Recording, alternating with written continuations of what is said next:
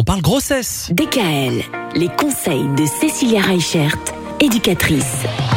On s'intéresse à la grossesse, Cécilia, et aujourd'hui, on va parler des livres qui peuvent nous apprendre plein de choses justement sur la manière de bien vivre sa grossesse. Alors oui, quand on se rend en librairie, on se rend compte qu'il y a des rayons et des rayons et des rayons de livres sur la grossesse, sur la maternité. Et du coup, on peut être un petit peu perdu. Donc moi, j'en ai sélectionné quelques-uns qui sont vraiment super sympas. Le premier s'appelle Le grand livre de ma grossesse de Bernard Hédon. Ça vous permet de suivre la grossesse pas à pas avec des photos de l'embryon euh, sur chaque mois, comme ça vous pouvez aussi euh, comparer son évolution. Il est vraiment très sympa, vraiment très vulgarisé avec euh, peu de notions techniques dedans. Le deuxième ligne, qui est un petit peu mon préféré, c'est Les paresseuses, mon cahier de grossesse.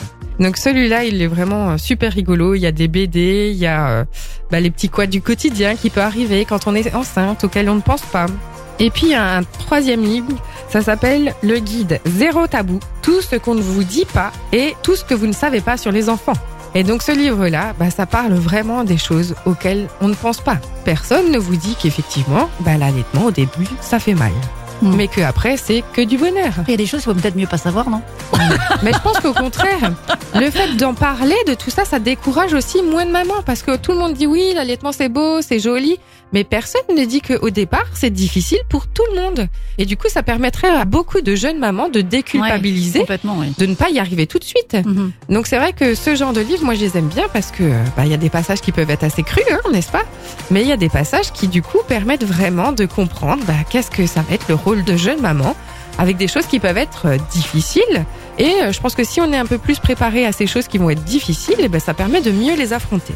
Et puis le dernier du coup livre euh, ou carnet, en fait vous allez pouvoir trouver ce qu'on appelle des carnets de grossesse à compléter. Alors ça c'est vraiment super sympa parce que du coup à l'intérieur vous allez pouvoir coller vos échographies, vous allez pouvoir noter vos envies, vous allez pouvoir noter votre état du moment et ça laisse un super souvenir sur cette période de grossesse et ça laisse aussi une trace bah, du coup pour votre enfant. Mm. Donc ces carnets de grossesse c'est un petit peu euh, comme on pourrait faire un carnet en Carnet en scrapbooking fait, ou euh. un carnet de bord ou voilà.